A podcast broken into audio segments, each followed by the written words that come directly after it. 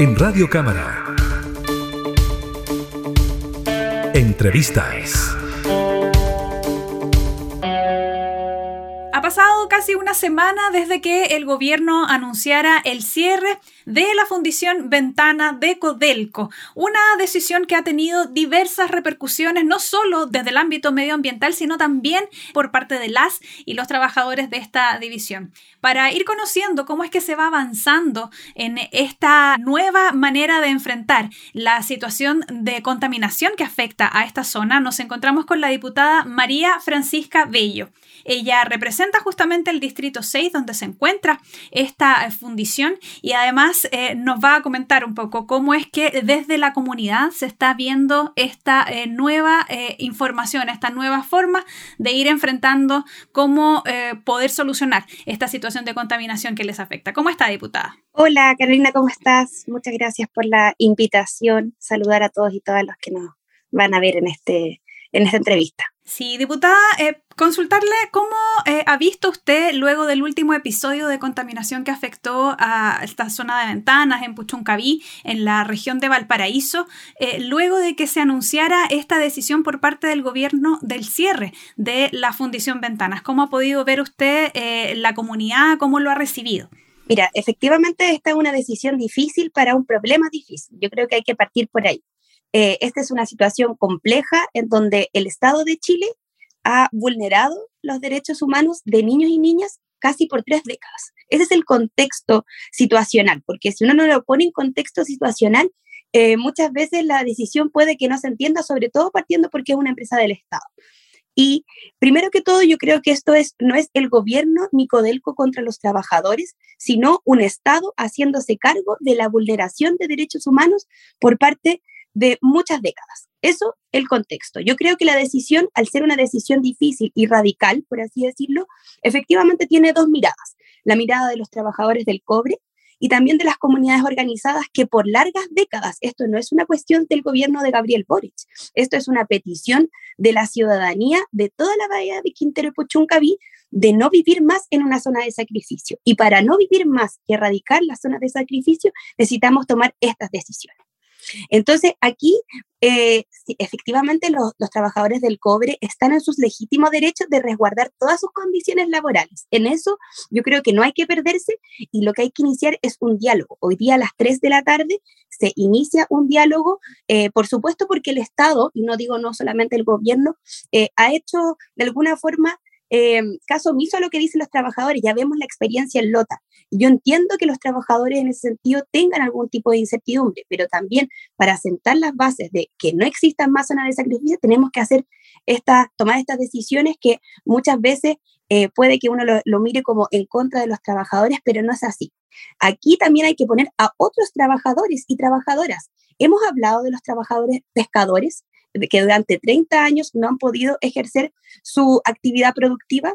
Hemos hablado también de los trabajadores del turismo que año a año pierden visitantes porque nadie quiere ir a una zona de sacrificio. Hay que recordar que estas localidades eran principalmente agrícolas, pescadoras y turismo. Hoy día los agricultores de la zona no pueden ni alimentarse de, sus, de su agricultura, ni menos exportar, menos vender. Entonces, Aquí hay que ser claros, están los trabajadores del cobre con sus legítimas demandas, con sus legítimos derechos que hay que resguardar, pero hay un abanico de trabajadores y trabajadoras que hoy día el Estado tampoco ha resguardado.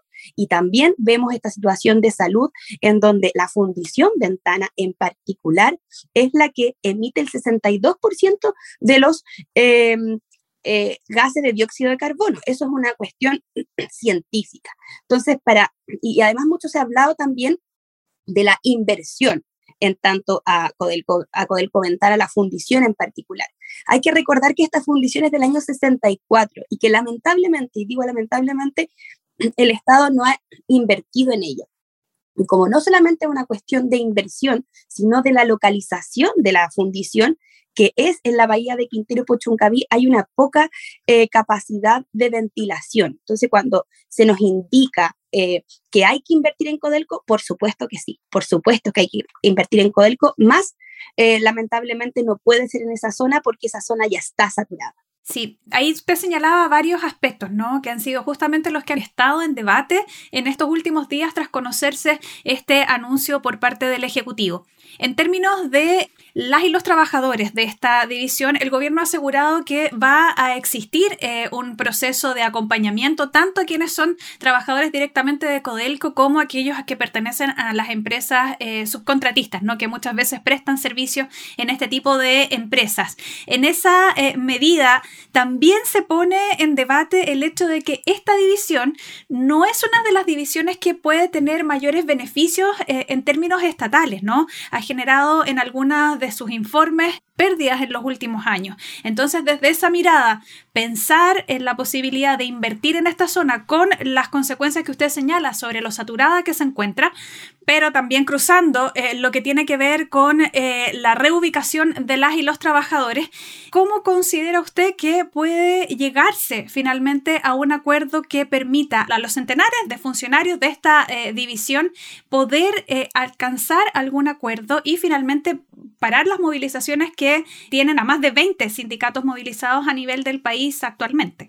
Y efectivamente, em, el, gobierno del presidente Boric ha planteado que tiene toda la voluntad de que ni un trabajador quede abajo de, de, esta situación. Yo creo que esa premisa, efectivamente, de palabras no viven los trabajadores, sino, pero al menos una intención primaria para generar el diálogo para iniciar el diálogo frente a un gremio de trabajadores fuerte, organizado, eh, y que espero que sigan así. Yo creo que eh, la apertura de este gobierno no puede ser eh, desmovilizar a los trabajadores, sino en un proceso legítimo de ellos de movilizarse, poder dialogar con el gobierno.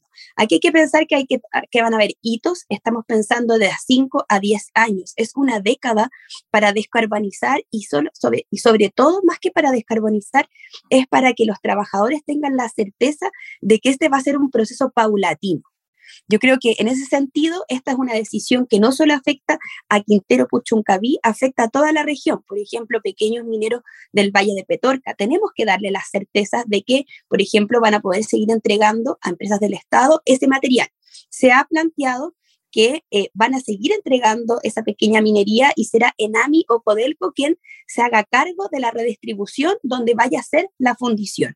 Aquí yo creo que hay un consenso, es que efectivamente tenemos otras plantas fundidoras que no están a su capacidad, hoy día lo dijo el, ministro, el director de Codelco, Máximo Pacheco, Francisco le iba a poner, Máximo Pacheco planteó que no habían eh, que las fundiciones no estaban a su total capacidad y podíamos utilizarlas. Pero también se está dando un debate sobre generar una gran fundición que tenga todos los estándares, porque hoy día lo que necesitamos sentar las bases es que el trabajo justo, el trabajo digno, no es dicotómico con tener un medio ambiente libre de contaminación.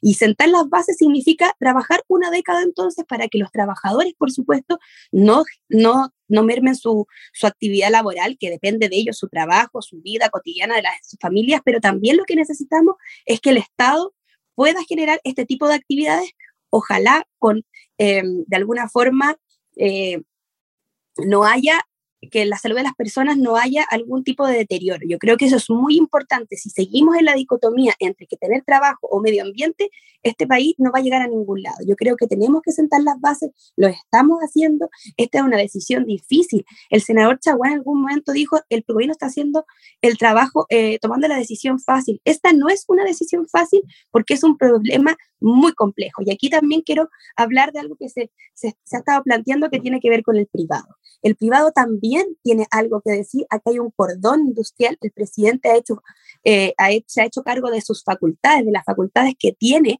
Sin embargo, necesitamos subir los estándares medioambientales desde la convergencia social, más diputados independientes, en particular la diputada Musante, el miércoles pasado presentamos un proyecto de resolución cuando todavía no se sabía el cierre de ventana para homologar las normas OMS. Hoy día Chile está por debajo de aquello y eso imposibilita entonces tener mejores estándares y que el Estado pueda pedirle al privado lo que necesitamos. Y aquí también quiero plantear algo que va más allá de solamente cuestiones legislativas. Aquí necesitamos un gran pacto social. Necesitamos que el Estado sea garante de derechos humanos, pero también necesitamos que los privados, en su aporte a la sociedad, entiendan que hoy día hay una cuestión de vida o muerte.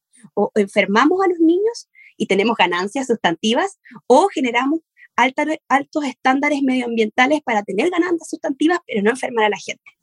Sí, usted señalaba ahí algunas de las medidas que ya se han ido tomando desde el Poder Legislativo, como es esto de ajustar los estándares ambientales, y también ustedes anunciaban la necesidad de contemplar dentro de, por ejemplo, los delitos económicos, esto vinculado principalmente a los privados, aquellos que existen cuando se cometen también delitos ambientales, como establecer responsabilidades penales por el daño a la protección de los derechos humanos y el medio ambiente. Esa también sería otra de las iniciativas que se trataría? Efectivamente, vamos a tener una agenda legislativa proclive a este tema. Todo lo que hoy día va a suceder o los anuncios del presidente eh, nos están tirando la pelota de alguna forma al poder legislativo y, y qué bueno que así sea. Esta semana van, van los trabajadores a la Comisión de Minería, creo que la Comisión de Medio Ambiente también algo va a tener que decir y vamos a estar dialogando en torno y yo espero que el Congreso de Chile hoy día, como te decía anteriormente, no solamente los privados, sino todo el Estado, generemos un gran pacto social porque hoy día lo que no podemos es estar riqueza versus la vida de las personas. Necesitamos salir de ese paradigma. Si hoy día Chile no puede ser ese paradigma, vamos a tener un Estado que constantemente esté invirtiendo en empresas eh, estratégicas, pero que dificultan la vida de las personas. Y aquí insisto con llamar a todos los trabajadores al diálogo. No podemos permitir que los pequeños pescadores de la bahía de Orcón, por ejemplo, eh, no tengan hoy día un sustento real. Y los trabajadores del turismo, si queremos avanzar a agendas verdes, necesitamos generar que la, la empresa del turismo, los empresarios, los pequeños empresarios tengan lugares donde poder generar esta, este, este tipo de, economía. Yo creo que hoy día estamos en un buen momento. Yo creo que toda esta situación es una oportunidad para el Estado de Chile para ser garante de derechos humanos y para tener empresas estratégicas que no contaminen el medio ambiente. Sí, diputada, en los últimos minutitos, para cerrar también este espacio de conversación, consultarle sobre cómo están las comunidades de, esta zona de Puchoncaví y Quinteros. Usted, me imagino, ha tenido la posibilidad de poder estar en terreno, poder conocer la opinión de las familias, de las mamás, de niños y niñas incluso que ven que tras años de una situación crítica medioambiental, finalmente se toma una decisión desde el gobierno, que es una decisión drástica, eh, importante, que tiene diversas consecuencias. ¿Cómo lo viven ellos también? Efectivamente, hay eh, sectores en donde son más proclives a eh, los trabajadores de Codelco, pero en su inmensa mayoría las comunidades de Quintero Puchuncaví, además también de Concón, esto, ojo, afecta también a Concón, yo creo que han tomado esta decisión en la línea correcta en la línea correcta. Hoy día todavía faltan algunas certezas, pero yo creo que el mensaje que entregamos esta, en esta ocasión es que los niños y las niñas pueden tener una certeza y una esperanza de que el lugar donde han vivido toda la vida van a poder seguir haciéndolo eh, y que no va, a ser, no va a seguir siendo una zona de sacrificio. Aquí los pescadores se han se han eh, volcado a favor de la decisión. Las mujeres en zona de sacrificio, eh, una agrupación de mujeres que lleva años denunciando estas situaciones que viven. Em, he ido a colegios, la última semana anterior fui a colegios donde nos decían, ¿qué hacemos por la contaminación? Y aquí hay una respuesta, una respuesta certera para los niños y las niñas que quieren, quieren tener un futuro. Yo creo que esto hablamos de futuro, de futuro de los niños y las niñas. Este, este viernes voy a reunirme con autoridades y también para seguir dialogando. Yo creo que aquí todas las autoridades tenemos que ponernos eh, por el bien común por delante y hacer todos nuestros esfuerzos, eh, más allá de lo que, las cuestiones que pensemos, sino eh, todos los, hacer todos los esfuerzos posibles para que se acaben las zonas de sacrificio, que no es Quintero Pucho un la única. Yo creo que hacia ahí tenemos que ir dirigiendo nuestros esfuerzos. También entendemos que los profesores, los, los trabajadores de la salud también están de acuerdo con esta decisión. Yo creo que aquí la brújula eh, y el timing político, la ciudadanía en su conjunto, Chile entero, eh, ha aplaudido esta decisión porque es una decisión difícil y valiente. Muchas gracias, diputada, por darnos un poco la reseña ¿no? sobre cómo va avanzando esta iniciativa que usted señala. Es una decisión que va a tomar años de poder implementar y que ojalá también en ese diálogo que se genera entre autoridades y las diversas comunidades y sectores afectados con esta iniciativa se logre finalmente un buen acuerdo, un buen consenso que permita entonces mejorar la calidad de vida de todas las personas de esta zona de la quinta región. Que esté muy bien, diputada. Muchas gracias, Carolina. Nos estamos viendo. Chao. Chao, hasta pronto. Entrevistas en Radio Cámara.